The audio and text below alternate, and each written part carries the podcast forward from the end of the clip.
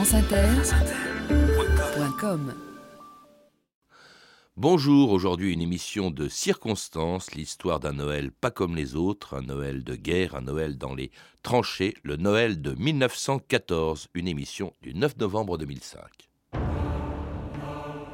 Qui sait Peut-être qu'un jour sur ce coin de l'Artois, on élèvera un monument pour commémorer cet élan de fraternité entre des hommes qui avaient horreur de la guerre et qu'on obligeait à s'entretuer malgré leur volonté.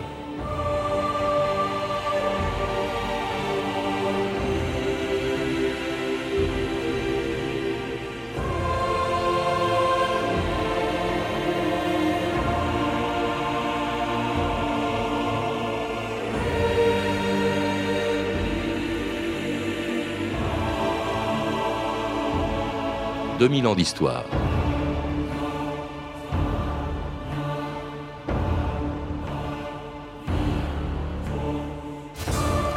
Occulté puis oublié pendant plus de 90 ans, ce qui s'est passé dans les tranchées un soir de Noël 1914 est un des événements les moins connus et les plus incroyables de la Première Guerre mondiale. Comment expliquer et comprendre en effet que quelques mois à peine après être parti, la fleur au fusil, pour aller s'entretuer dans une guerre qui allait faire plus de 12 millions de morts, des soldats allemands, français ou anglais aient décidé un jour de cesser le combat, de sortir de leurs tranchées et de célébrer Noël ensemble? À l'époque où sur tous les fronts on lançait des appels au patriotisme et où l'on diabolisait l'adversaire, la chose était tellement impensable que personne ne pouvait la prévoir. Ni en Allemagne, ni en Angleterre, ni en France où quelques jours avant Noël, le président de la Chambre des députés, Paul Deschanel, appelait les soldats à rester unis contre l'ennemi. Les Germains nous ont envahis plus de 20 fois, 20 fois depuis la Révolution. Cela, pour nous, est devoir essentiel, commandement de la patrie. Rester unis.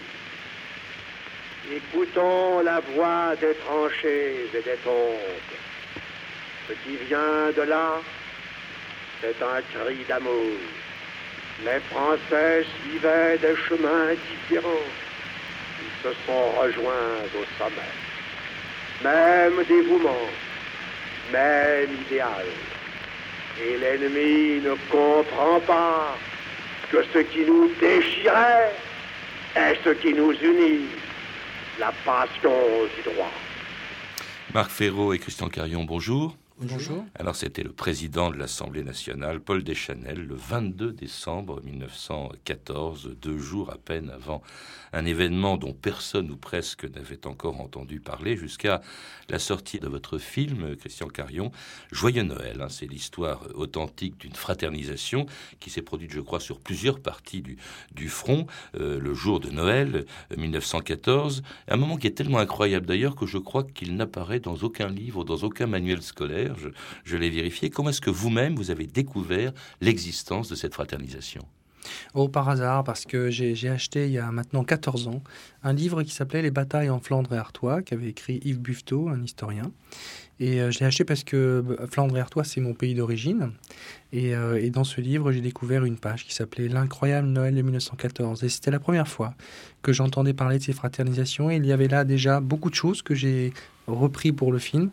J'ai appelé cet historien et j'ai voulu en savoir plus. Vous, vous la connaissiez bien sûr cette histoire, Marc Ferraud Non, pas du tout. Je connaissais même, les même vous, qui êtes un historien oui. du XXe siècle. Je connaissais les fraternisations en Russie, qui ont lieu d'ailleurs dès 1914, mais à Pâques, pas? Enfin 1915 à Pâques.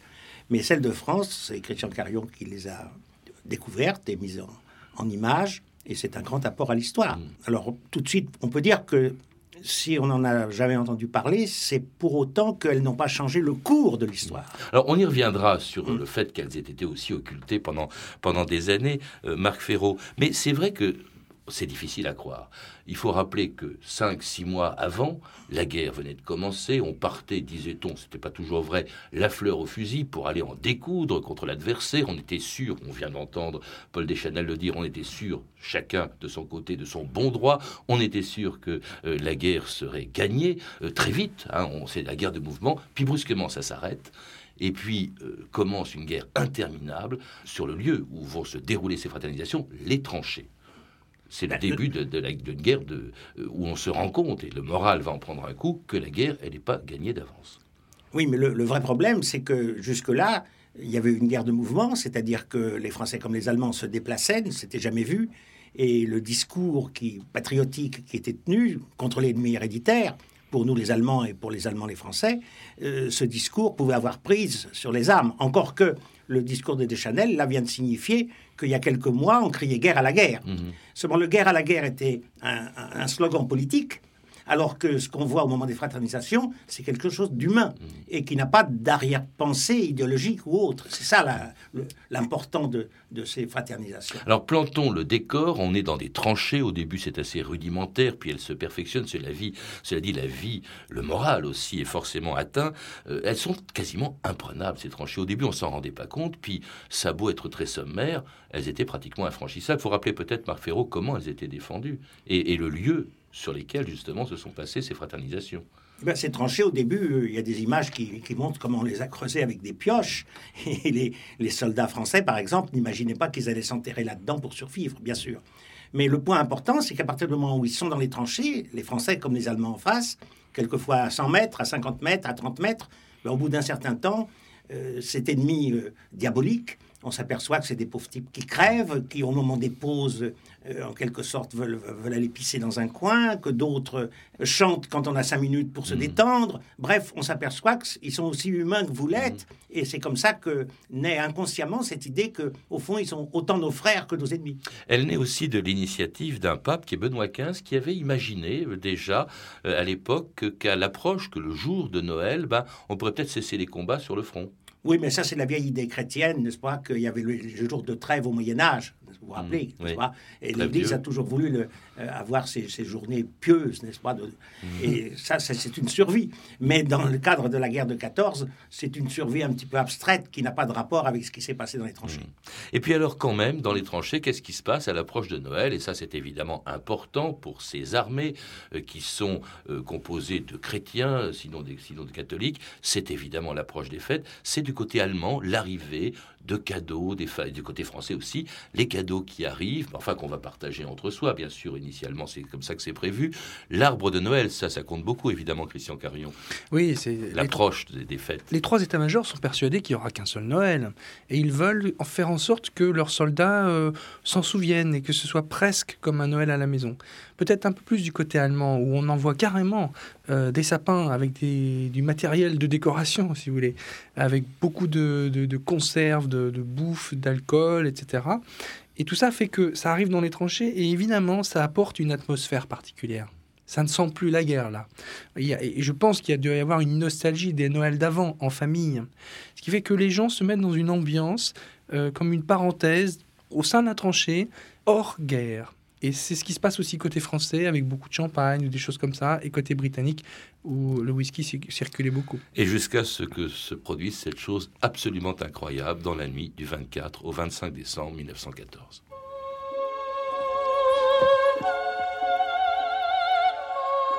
Mon lieutenant, il se passe quelque chose de bizarre en face. C'est quoi ce bordel? Qu'est-ce qu'ils peuvent bien foutre On peut-être marre les Allemands. Euh, ça se trouve, ils veulent se rendre.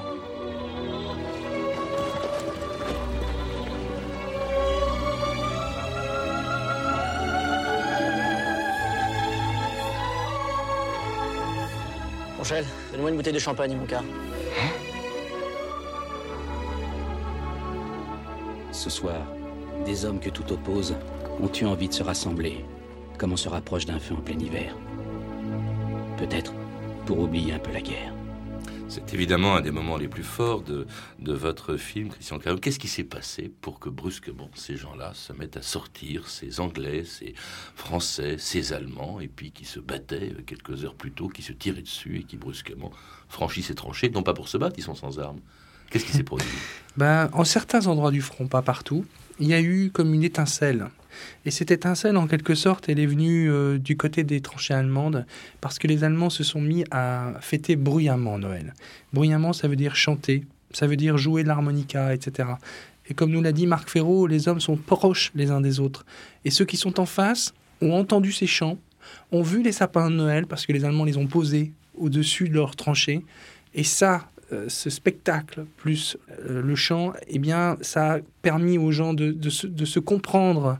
Parce que Stille Art, tout le monde connaît ça en France, c'est Douce Nuit, et côté anglais, c'est I Silent Night. Ce qu'il y a d'extraordinaire, Marc Ferro, c'est la spontanéité de ce mouvement qui d'ailleurs s'est produit sur plusieurs parties du front. Il faut rappeler qu'au nord, du côté franco-anglais, il y avait les Anglais, au sud, il y avait les Français, euh, et puis en face, il y avait les Allemands. Mais aucun mot d'ordre, ça se fait tout seul. C'est spontané.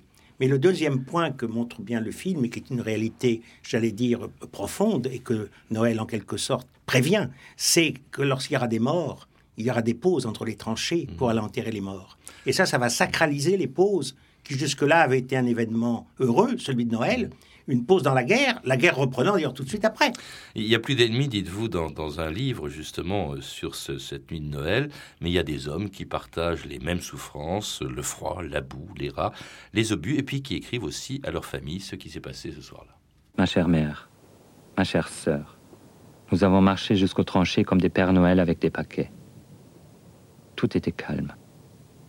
Aucun coup de feu. Peu de neige nous avons mis un petit arbre de Noël dans notre tranchée abri.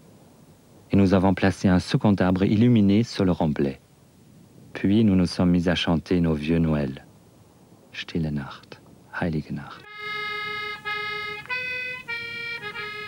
Ma bien chère Eugénie, sache que parmi les fusillades intermittentes, un chant n'a pas cessé de s'élever sur toute la ligne.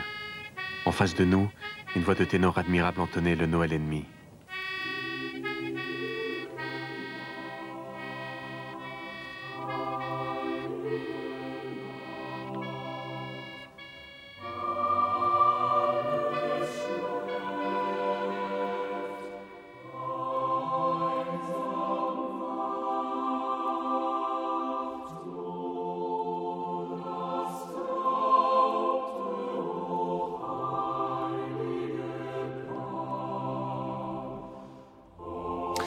Soldats, Christian Carion, ne se sont pas contentés euh, de chanter hein, euh, ce soir-là. Vous le montrez dans, dans, votre film. Il y a eu des tas de choses, des échanges de cadeaux, etc. Oui, c'est-à-dire qu'il y a eu cette, écoute et cette, euh, cette réponse à distance dans les champs. Et puis, il y a toujours un homme plus intrépide que les autres, quelqu'un qui ose et qui s'avance sur le No Man's Land. Et à partir de là, il montre à tous les autres que c'est possible. Et c'est là que les hommes se sont mis timidement au début à sortir et à se rencontrer sur le No Man's Land pour effectivement, comme vous le dites, échanger euh, du chocolat, du tabac, de l'alcool.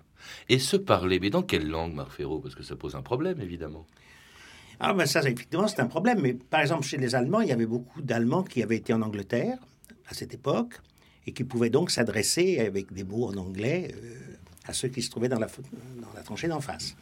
Les Français, il y en avait beaucoup moins. Mais il y avait quand même des gens de l'Est qui baragouinaient quelque peu les deux langues et puis, c'était pas tellement le, dialogue qui comptait, c'était les, gestes, c'était l'absence de tir pendant certains moments, le fait même qu'à un moment donné, on, se prévient quand il y aura des tirs. Et dans le film, il y a une scène très belle où on voit euh, comment les, Allemands préviennent les Français qu'il va y avoir un tir atterri et leur dit cachez-vous, venez même chez nous, n'est-ce pas?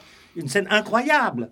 Et évidemment que euh, on ne connaissait pas et qui témoigne, si je puis dire, de, de l'humanisation de la guerre pendant cette pause, parce que c'est une pause. Il y aura deux pauses, trois pauses, quatre pauses. Mais après, la guerre reprend. Et puis aussi, on, arrête de se tirer dessus parce qu'on se met d'accord pour enterrer ses morts. Ah sur le No Man's Land, c'est entre les tranchées. Alors ça, c'est pathétique, et c'est ce qui crée, je dirais, une certaine profondeur, alors que ça n'aurait été qu'à Noël, ce serait resté un peu superficiel. Mais enterrer les morts, c'est un acte commun. Et on voit bien que dans, dans, nos, nos mondes occidentaux, enterrer les morts, c'est sacré. Dans les villes où les gens s'entretuent, catholiques et protestants par exemple, le jour où il y a un mort, tout le monde est là. On, oublie tout. Et eh bien là, on retrouve le même phénomène dans les tranchées. Et puis alors aussi, euh, je crois que c'est le lendemain que ça se passe, on se met à jouer au foot.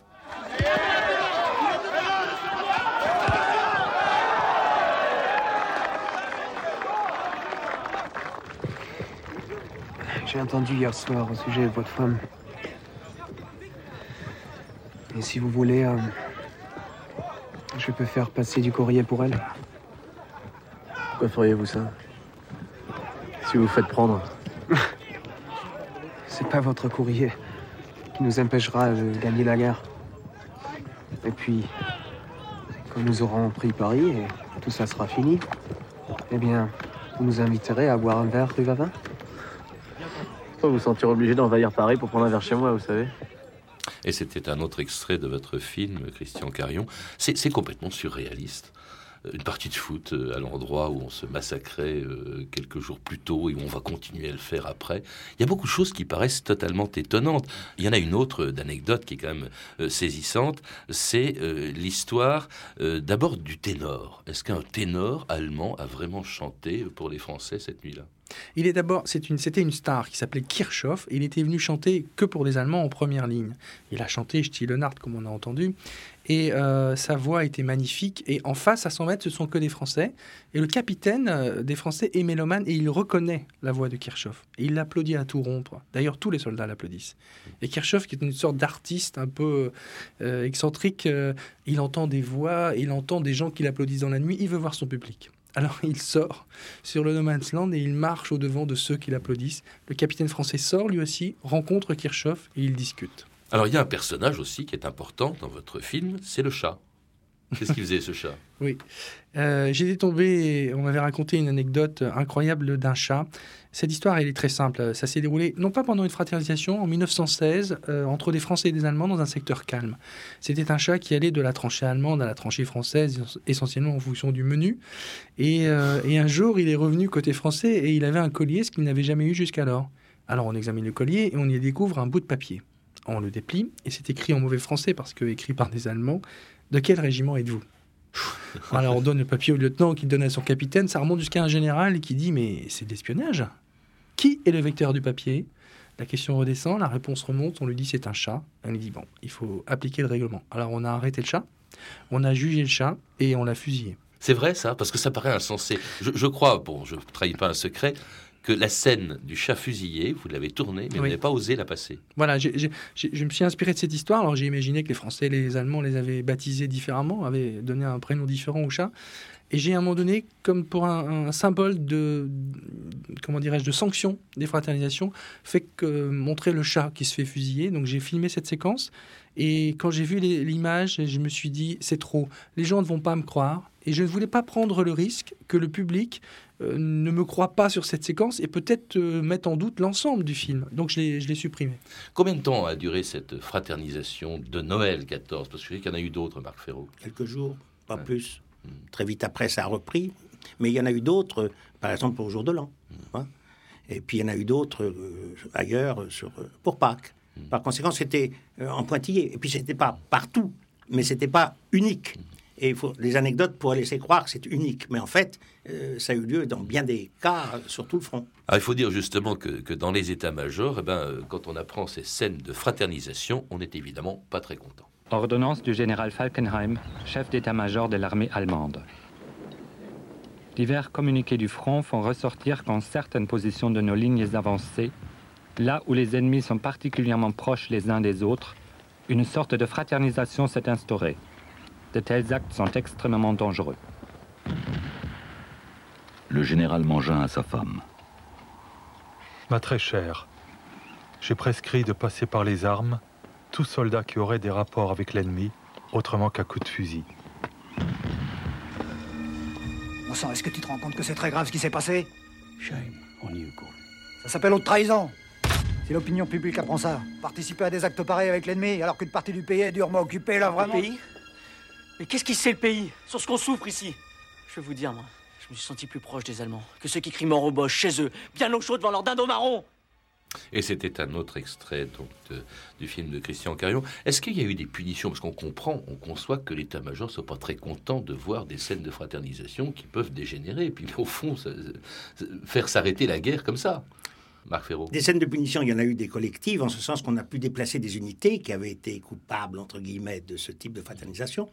Mais surtout, ce qui a été grave, c'est que on a fait donner l'artillerie pour disperser les petits éléments qui fraternisaient entre eux.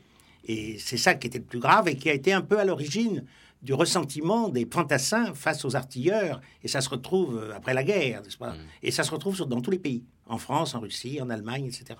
C'est plutôt comme ça qu'on a voulu les arrêter. Parce qu'il y avait même des officiers, hein. c'est pas c'est pas une affaire de soldats qui fraternisent, des officiers eux-mêmes qui en principe doivent donner l'exemple, eux aussi ont fraternisé. Oui, alors ça c'est un peu une légende qui est née après la guerre, n'est-ce pas? Dans tous les films qu'on a vus sur l'entre-deux-guerres, pendant l'entre-deux-guerres, on a toujours voulu euh, montrer l'opposition entre euh, les, officiers bellicistes, sévères, euh, etc., euh, fusilleurs. hein. Je ne vais pas se faire le catalogue de ces films, il y en a eu, il y en a eu 5, 6, 7, 8. Alors qu'en fait, euh, c'est pas avec les officiers qu'il y avait un conflit, parce qu'il y avait des officiers de tranchée, des lieutenants, des capitaines, mais c'est au-delà. C'est avec l'état-major, considéré d'ailleurs par beaucoup de soldats comme des planqués, bien sûr, et puis avec l'arrière, qui peut avoir, en quelque sorte, euh, pour qu'il on ressent de la haine, justement, puisqu'il pourrait ne pas comprendre ce qui se passe. Alors nous avons parlé jusque-là, à propos du film donc, de Christian Caron, euh, Carion, pardon, de Joyeux Noël, on a parlé du front ouest. Mais vous qui connaissez bien euh, cette histoire, de ce qui s'est passé à ce moment-là, en, en Russie, en, en- en 1917, Marc Ferraud, vous le rappelez donc dans un livre publié chez Perrin, Frères de tranchée, où il est question de toutes les fraternisations, euh, à l'est comme à l'ouest, vous rappelez qu'à l'est aussi, il s'est produit des fraternisations, et que là, ça a été beaucoup plus loin, ça a été la décomposition du front russe. Oui, mais pas au début. Au début, en 1915, 1916, à Pâques, c'est exactement comme sur le front de. On se lance des saucisses, pas? Les Russes lancent des saucisses euh, à Pâques, et puis les Allemands envoient des cigarettes. C'est exactement la même chose. Seulement l'artillerie, n'est-ce pas, tire. Et c'est là que ça commence à mal tourner, parce que lorsqu'en 17, il y a l'insurrection de Pétrograd, eh bien les soldats en veulent à leurs officiers de l'arrière, c'est-à-dire au commandement, à l'état-major et à l'artillerie. Et de- cette répression des fraternisations va déterminer des mutineries. Et ces mutineries vont aller dans le sens de la bolchevisation de, de l'armée. Alors à l'ouest, en revanche, les combats vont reprendre et cette fois-ci, plus de fraternisation. On a du mal à comprendre que des gens qui aient pu fraterniser, s'échanger des cadeaux le soir de Noël 14, euh, qui se soient arrêtés de se battre, brusquement, ben, que ça reprenne, qu'ils se battent avec acharnement. Je rappelle, 12 millions de morts dans cette guerre quand même. Christian Carion, comment est-ce que brusquement cette trêve, à cette trêve a pu succéder une guerre aussi violente Marc Ferraud vous l'a dit, hein, les, les hommes qui ont participé euh, à ces actes, euh, l'état-major a appelé les régiments contaminés. Eh bien, ils les ont retirés et ils, les ont mis dans des secteurs qui tapaient très dur. Donc, euh, en fait, vous avez une réaction de survie, vous vous défendez et vous vous remettez dans une ambiance où il n'y a pas la possibilité de d'offrir du chocolat à quelqu'un, je dirais. Et donc, euh, bah, vous êtes dans le bain et c'est comme ça. Donc, je- c'est- c'est normal. Je veux dire, ils, ils ont été réemportés par le mouvement général. Alors il y a une chose qui peut également surprendre euh, Christian Carion, c'est que cette affaire, quand elle s'est produite en 1914, début 15, les journaux anglais en parlent, on les voit sur la une, on, des- on envoie des photos sur la une des grands magazines. En France, rien. En, en Allemagne, je crois, rien du tout. Et ce qu'il y a d'encore plus extraordinaire, c'est que pendant 90 ans, on n'en est pas entendu parler. Comment expliquer ce mutisme, cette occultation, cette censure, entre guillemets Je pense que euh, côté britannique, d'abord l'attitude par rapport à cette guerre, l'engagement britannique n'est pas le même que la France, euh, qui se bat sur ses propres terres et qui cherche à libérer l'Alsace-Lorraine, comme vous le savez, etc. Et que on a entendu des Chanel tout à l'heure. Il y a une espèce d'unité quand même nationale à l'arrière. Et la presse est dans cet esprit-là, globalement même euh, totalement. Donc elle ne va pas laisser passer une histoire comme ça. Je, sais, euh, c'est dans une lettre qui a été écrite par un, soldat qui a assisté à ces fraternisations. euh, il y a euh, cette, belle formule. il, il écrit Qui sait, peut-être un jour sur ce coin d'Artois, on élèvera un monument pour commémorer cet élan de fraternité entre des hommes qui avaient horreur de la guerre et qu'on obligeait à s'entretuer malgré leur volonté. Je crois que ce monument, vous y êtes très attaché, Christian Carion. Absolument. Et qui- il, il va peut-être voir le jour. Voilà, on a créé une association qui s'appelle Noël 14. J'ai demandé à Bertrand Tavernier d'en être le président. Et euh, le but de cette association, effectivement, est de faire construire un monument à la mémoire des hommes qui ont fraternisé. Marc Ferraud, vous êtes- vous êtes aussi dans le coup, si je puis dire? Euh, Je, je le serai peut-être, je n'en sais rien. Mais Bien sûr, vous y serez. ce que je peux dire, si vous voulez, c'est que 50 ans plus tard, ces hommes qui ont fraternisé ont pu se retrouver à Verdun et que quand ils se sont vus les uns les autres, eh bien, ils se sont étreints, ils ont pleuré. Ce qui prouve que cet événement que les historiens ont laissé passer a laissé une trace de longue durée. Et c'est parce qu'il n'a pas laissé de trace courte sur le moment même que peut-être on n'en a jamais parlé.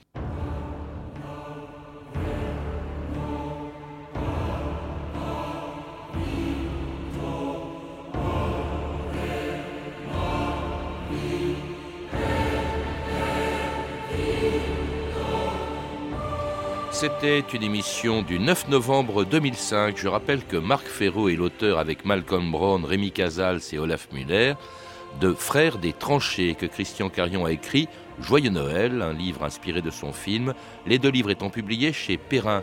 J'ajoute aussi que vous pouvez lire le numéro de janvier 2011 du magazine Historia avec un dossier passionnant sur l'histoire de Noël. Vous avez pu entendre des extraits du documentaire Premier Noël dans les tranchées de Michael Gomnitz et du film de Christian Carion, Joyeux Noël, disponible en DVD chez Warner Home Video France. Enfin, des extraits musicaux aussi de La Grande Guerre. La Grande Guerre, c'est le titre d'un CD disponible chez Frémo et Associés. Toutes ces références sont disponibles au 32 30, 34 centimes à minute ou sur le site franceinter.com. C'était 2000 ans d'histoire. À la technique Gabriel Rouchaville, à la documentation Camille Pouc-Jalaguier et Mathieu Ménossi, une émission de Patrice Gélinet réalisée par Anne Kobilac.